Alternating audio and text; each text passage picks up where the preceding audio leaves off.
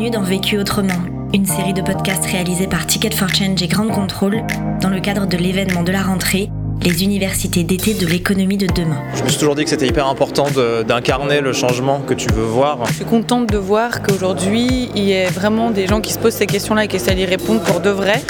Dans ce podcast, nous vous invitons à découvrir les témoignages d'une sélection d'intervenants de cet événement. Avec Vécu autrement, nous vous proposons de ne pas attendre un éventuel monde d'après, mais d'agir aujourd'hui Bonjour, je suis Amandine Albizati, je suis directrice générale d'Enercop. C'est une coopérative d'électricité vraiment verte, locale et citoyenne. Notre métier, c'est d'être fournisseur d'électricité, c'est euh, de l'achat pour revente d'électricité. Mais notre métier, c'est bien au-delà de ça, c'est être accélérateur de la transition énergétique sur les territoires. On travaille autour de à la fois la, sobriété, l'efficacité énergétique, donc à travers des services énergétiques, et puis on transforme aussi notre métier vers euh, la production, donc faire émerger des nouveaux moyens de production ENR euh, e sur les territoires. Donc, en quelques chiffres, Enercop, c'est 100 000 clients, dont 50 euh, 000 sociétaires de coopératives nationales ou, de nos coopératives régionales. C'est 230 salariés, 80 millions d'euros de chiffre d'affaires, 18 millions d'euros de capital social et 342 producteurs auprès desquels nous nous approvisionnons euh, en énergie. La question. Alors la problématique pour laquelle vous m'interrogez aujourd'hui, c'est comment bien répartir la valeur entre ces parties prenantes, qui est une question euh, assez fondamentale pour Enercop. Le vécu. C'est une question qu'Enercop se pose bah, depuis sa création, puisque donc euh, on a fait le choix de se créer en SIC, en Société coopérative d'intérêt collectif, parce qu'on a voulu organiser une sorte de, commerce équitable de l'électricité verte, donc un circuit court qui permet d'avoir à la fois une réappropriation euh, citoyenne de la question énergétique, donc des euh, clients euh, engagés, et en même temps un impact fort sur le développement des énergies renouvelables sur les territoires. Du coup, cette question de la création de valeur, elle est centrale. Elle est euh, quelque part sous contrainte dans notre activité, puisque donc euh, notre paysage concurrentiel de la fourniture d'électricité, il a beaucoup changé. Entre le moment de la création, on était un peu tout seul, et aujourd'hui, il y a 80 fournisseurs. Donc déjà, c'est une nouvelle donne pour nous. Euh, c'est un marché qui est assez régulé. Il y a les tarifs de vente d'électricité, donc du coup, il y a des marges assez faibles. Et puis, c'est un marché qui est assez biaisé par la présence d'un mécanisme d'achat de nucléaire dont euh, la plupart des fournisseurs euh, font appel, qui construisent des offres vertes avec nucléaire plus euh, des garanties d'origine. Ce modèle, il est sous contrainte et à partir de là, comment on s'occupe de la création de valeur chez Enercop? Premier apprentissage. Alors le premier apprentissage pour la répartition de la valeur chez Enercop, c'est trouver les mécanismes pour aligner de manière structurelle les intérêts des parties prenantes. Et comment on aligne ces intérêts? D'une part, en choisissant euh, ce statut de SIC, donc euh, Société coopérative d'intérêt collectif, c'est déjà une manière très structurelle d'intégrer les parties prenantes, qui sont donc euh, bah, actionnaires, enfin sociétaires, qui sont répartis par collège, et donc on appelle ça le multisociétariat. Donc les usagers, donc les clients, les salariés, les fournisseurs sont présents au conseil d'administration, sont répartis en assemblée générale, et du coup cette question déjà d'intérêt convergent ou de comment dialoguer autour de la création de valeur se fait dans la gouvernance même de l'entreprise. Donc c'est une première chose, avec des, des garde-fous ou même très forts sur, par exemple, les réserves statutaires où il y a 57% du résultat qui doit être placé en réserve. Il y a l'encadrement des dividendes. Donc euh, voilà, c'est déjà de manière euh, structurelle être une SIC, c'est travailler l'alignement euh, des parties prenantes. Mais ensuite, il y a la question bah, de les aligner autour euh, du projet. Et c'est vrai que chez Enercop, la place du projet, c'est très fort. C'est un peu notre étoile, notre charte. Les clients qui viennent chez nous, les producteurs qui viennent chez nous, les salariés qui viennent chez nous, viennent pour le projet Enercop en plus de venir pour leur salaire, pour leur abonnement d'électricité, etc. Donc ils viennent pour un projet de transition énergétique citoyenne, pour faire émerger des, ENR, e pour de la réappropriation des enjeux énergétiques, pour de l'ancrage territorial. Donc ça, c'est très important. C'est voilà, ils viennent pour le projet.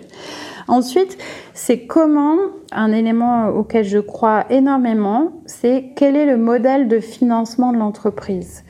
Et le fait que Enercop soit une coopérative citoyenne, c'est-à-dire financée par ses clients, ce sont les clients qui amènent du capital social et des titres participatifs, donc 18 millions d'euros aujourd'hui, et qui choisissent de placer leur argent, placer leur épargne pour euh, le projet. Et qu'est-ce que ça amène? Ça amène de l'autonomie stratégique, ça amène du soutien quand ça va pas, et ça amène aussi pas de l'argent qui est peut-être moins cher que ce qu'on peut trouver ailleurs. Et donc ça, ça permet de faire que bah, les clients sont aussi intéressés à la durabilité du projet et restent plus longtemps. Deuxième apprentissage. Mon deuxième apprentissage sur la question de la valeur chez Enercop, c'est impliquer et interroger les parties prenantes. C'est-à-dire que pour que chacune bah, vive bien en fait la répartition de valeur, euh, que ce soit sur le prix, euh, sur la marge, sur comment on utilise le résultat, qu'elles soient en accord, euh, elles adhèrent à cette répartition de valeur. Il y a tout un chemin de consultation et la consultation, ça commence d'abord par la transparence. Donc, il faut que les parties prenantes puissent détiennent les informations, sur bah, notre approvisionnement, sa qualité, euh, sur euh, la construction du prix. Euh. Et donc ça, ça passe par bah, beaucoup, finalement, un investissement, beaucoup d'efforts chez nous en termes de, des détails des rapports annuels. On met en place des webinaires, on met en place tout un processus de pré-assemblée générale pour préparer les sociétaires bah, aux décisions d'assemblée générale. On a mis en place l'année dernière une plateforme numérique qui s'appelle Le Village, qui est un, véritable outil de consultation des sociétaires. Il y a énormément de thématiques, c'est très ouvert, ils peuvent ouvrir eux-mêmes aussi des, enfin, des débats, des thématiques, et ça nous permet voilà, d'être euh, de manière beaucoup plus étroite en relation avec nos sociétaires et pouvoir débattre euh, de, de, sujets euh, importants pour la coopérative et notamment de la question de la valeur. Troisième apprentissage. Le troisième apprentissage sur la question de la valeur pour les salariés, c'est poser un cadre clair, juste et engagé sur euh, la répartition salariale, donc l'échelle de salaire et la grille de salaire euh, pour l'entreprise. Donc euh, c'est un sujet qui occupe Enercop depuis longtemps. On a fait des choix très engagés puisque donc on a fait voter en assemblée générale une échelle de salaire de, de 1 à 3, mieux disante que du coup notre statut ESUS entreprise solidarité sociale avec un salaire minimum euh, à 2600 euros, donc euh, un salaire minimum euh, élevé, et qui induit forcément bah, donc un, écrasement de l'échelle salariale et qui du coup nous présente aussi des, défis de recrutement. Enfin, il y a plusieurs défis à l'intérieur de, de, ce choix-là. Déjà, comment on valorise euh, l'évolution salariale, l'évolution du salarié et sa traduction salariale, et puis euh, comment on arrive à recruter et à fidéliser des, cadres, des experts, des, talents, comment on fait venir euh, dans ce cadre salarial?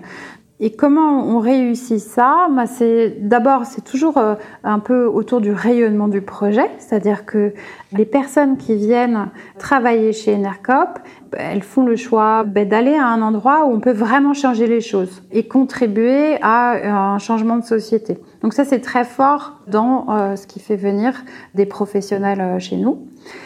Euh, ensuite, il y a la question de comment on travaille chez NARCOP, c'est quoi euh, la vie salariale? Et c'est vrai qu'on a une culture euh, très forte chez NARCOP de ce qu'on appelle de, gouvernance partagée ou de faire ensemble, qui est une culture de très participative, qui est inspirée de la sociocratie, l'holacratie, des entreprises libérées, etc Oui, il y a beaucoup de, euh, de, partage de la décision, il y a euh, beaucoup de, travaux autour de l'intelligence collective. Et par exemple, sur cette question même de la rémunération, on a un cercle de rémunération. Donc on a des salariés euh, de chaque pôle de l'entreprise qui forment ce cercle et qui travaillent les questions de l'évolution de la grille salariale, des augmentations individuelles, les positions salariales de recrutement, etc., qui nous aident, nous dirigeants, à euh, bah, construire les bonnes décisions en parallèle du dialogue social plus classique avec euh, les élus du personnel. Euh.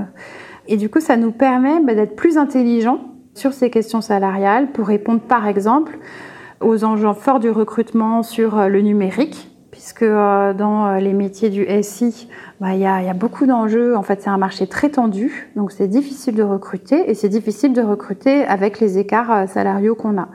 Sur cette problématique, bah, on attend beaucoup de ce cercle de rémunération, notre intelligence collective, pour bah, trouver les bonnes décisions et les bons positionnements. Conseil pour gagner du temps mon conseil pour gagner du temps, euh, c'est euh, se déplacer à vélo. En tout cas, moi, ça me réussit bien parce que euh, ça me rend autonome. voilà, je gère mon temps et puis ça me permet aussi de penser à plein de choses sur mon vélo. Je prépare des réunions, des interventions, etc. Il y a des choses qui me viennent, qui me viennent pas quand je suis assise à mon bureau. Et puis, en plus, de temps en temps aussi, je me permets d'écouter des podcasts. Ça me permet aussi d'avoir des petites ouvertures sur autre chose sur mon temps de travail conseil pour gagner de l'énergie. Alors si j'ai un conseil à donner pour gagner de l'énergie, moi ce que je fais c'est euh, je nage. J'aime nager, euh, ça me détend et ça me permet de m'ancrer aussi. Et je crois beaucoup dans le corps. Le corps et l'esprit, ça marche ensemble et la nage c'est euh, mon petit truc à moi. L'autre question. La question que je me pose en tant que directrice générale d'Enercop, c'est quel dosage d'énergie, comment articuler, consolider ma structure, la faire mûrir, la rendre plus efficiente et transformer le modèle, innover de manière radicale. Vécu autrement, un podcast réalisé par Ticket for Change et Grande Contrôle dans le cadre des universités d'été de l'économie de demain. Aux côtés de notre intervenant, c'était des centaines d'acteurs de changement qui étaient présents à cet événement pour ne pas attendre un éventuel monde d'après, mais agir aujourd'hui autrement. On vous en fait découvrir quelques-uns. Notre métier, ça consiste à créer des startups qui peuvent être à impact. Donc, euh, pas mal de projets impact en ce moment, notamment sur le financement des associations et un projet euh, sur l'engagement citoyen. Et après, j'ai une deuxième casquette investisseur où euh, je viens de monter un fonds d'investissement qui s'appelle Super Capital. Comme tout le monde, je pense qu'on constate qu'il y a de plus en plus de projets qui sont impact parce que c'est juste la seule manière d'aborder l'avenir. Moi, je travaille pour Founders Future. C'est un fonds d'investissement et on lance un nouveau fonds impact pour investir dans des entreprises euh, qui accélère la transition écologique et sociale des entrepreneurs à mission. Ça m'a toujours intéressé de, voir comment est-ce que aujourd'hui euh, tous ces nouveaux business pouvaient euh, euh, bah, passer à l'échelle, avoir des modèles scalables, parce que je, suis assez convaincue qu'il faut que ça devienne la norme, et pour que ça devienne la norme, il faut qu'ils aient des réflexes business et, qui, en se développant et en, ayant une croissance qui soit raisonnable, mais ça permet de démultiplier l'impact de ces projets.